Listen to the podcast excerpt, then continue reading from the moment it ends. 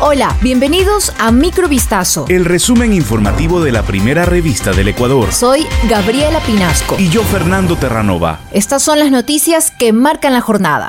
Al menos 10 muertos dejó este viernes una nueva masacre carcelaria en Ecuador ocurrida en la cárcel del Inca, en Quito, según informó la Fiscalía General del Estado, que ha abierto de oficio una investigación previa para esclarecer los hechos. Esta matanza se dio después de que la policía y los agentes penitenciarios interviniesen la prisión para trasladar a un cabecilla de la banda criminal Los Lobos hasta la cárcel de máxima seguridad de La Roca, situada en Guayaquil. El traslado de este reo identificado como Bermúdez fue anunciado horas antes por el presidente de Ecuador, Guillermo Lazo, quien lo señaló como el responsable de la anterior matanza ocurrida el pasado 7 de noviembre en la misma cárcel El Inca, donde fueron asesinados cinco privados de libertad. Dos cabecillas de las bandas narcodelictivas que operan en el país fueron trasladados al centro penitenciario de máxima seguridad La Roca, ubicado en Guayaquil. Durante la madrugada de este viernes se realizó el operativo de traslado de los privados de la libertad Bermúdez, líder de los Lobos y responsable de la matanza en la cárcel de El Inca en Quito, y alias Anchundia, cabecilla de la banda R7 y responsable de disturbios en la cárcel de Santo Domingo. Mediante un comunicado, la Secretaría de Comunicación informó que la intervención fue posible gracias al trabajo articulado y comprometido de las fuerzas del orden y que es parte de las acciones estratégicas que lidera el gobierno por precautelar la paz y seguridad del Ecuador.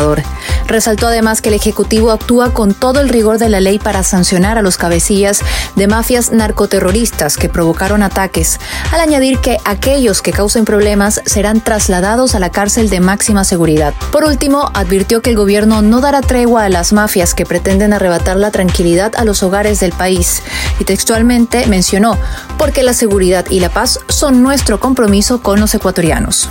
Por convocatoria del presidente de la Asamblea Nacional, Virgilio Saquicela, el Pleno sesionará este viernes con el propósito de proceder al juicio político en contra de Hernán Ulloa, Ivette Estupiñán, María Fernanda Rivadeneira y Francisco Bravo Macías, vocales del Consejo de Participación Ciudadana y Control Social.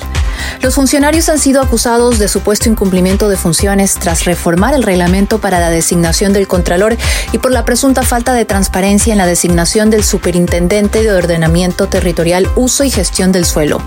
Dichas causales constan en la solicitud de enjuiciamiento político presentada por los asambleístas de Pachacutic, Ángel Maita y Mireya Pazmiño, quienes sustentaron sus afirmaciones ante la Comisión de Fiscalización y Control Político dentro de la fase de actuación de pruebas.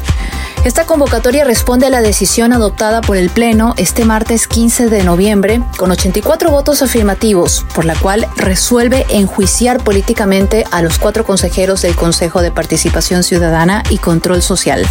Un grupo de más de 200 ecuatorianos se sienten estafados por una agencia de viajes que prometió llevarlos al Mundial de Fútbol Qatar 2022 para apoyar a la tricolor, pero a última hora informó que el vuelo se canceló. El perjuicio sería por millones de dólares. La agencia de viajes ecuatoriana y una operadora española se responsabilizan una a otra sin que haya certeza de la devolución del dinero para quienes pagaron por el viaje. Una de las perjudicadas, quien prefiere no publicar su nombre, narró a vistazo que su padre conoció del tour a través de redes sociales. La agencia promocionaba el denominado Avión de la Tri, un plan todo incluido, vuelo charter, entradas a tres partidos, hoteles de lujo, servicios, guías, visas y seguro. Todo iba bien y los hinchas se preparaban para partir el sábado 19 de noviembre desde Quito hasta Doha, la capital de Qatar. Sin embargo, la agencia dejó de contestar las llamadas de los usuarios y el jueves 17 de noviembre emitió un comunicado a sus clientes con la noticia de la cancelación del viaje. Lea este reportaje en vistazo.com. Este jueves 17 de noviembre se hizo viral en redes sociales un tuit del periodista de Medio Oriente y experto en asuntos políticos y estratégicos Amjad Taha, en el cual informaba que ocho jugadores ecuatorianos fueron sobornados con 7.4 millones de dólares para que Ecuador pierda el partido inaugural del Mundial. Amjad Taha también mencionaba que la información fue confirmada por expertos cataríes y ecuatorianos, de los cuales no dio nombres. Esta información fue compartida por medios nacionales e internacionales por lo que generó incertidumbre.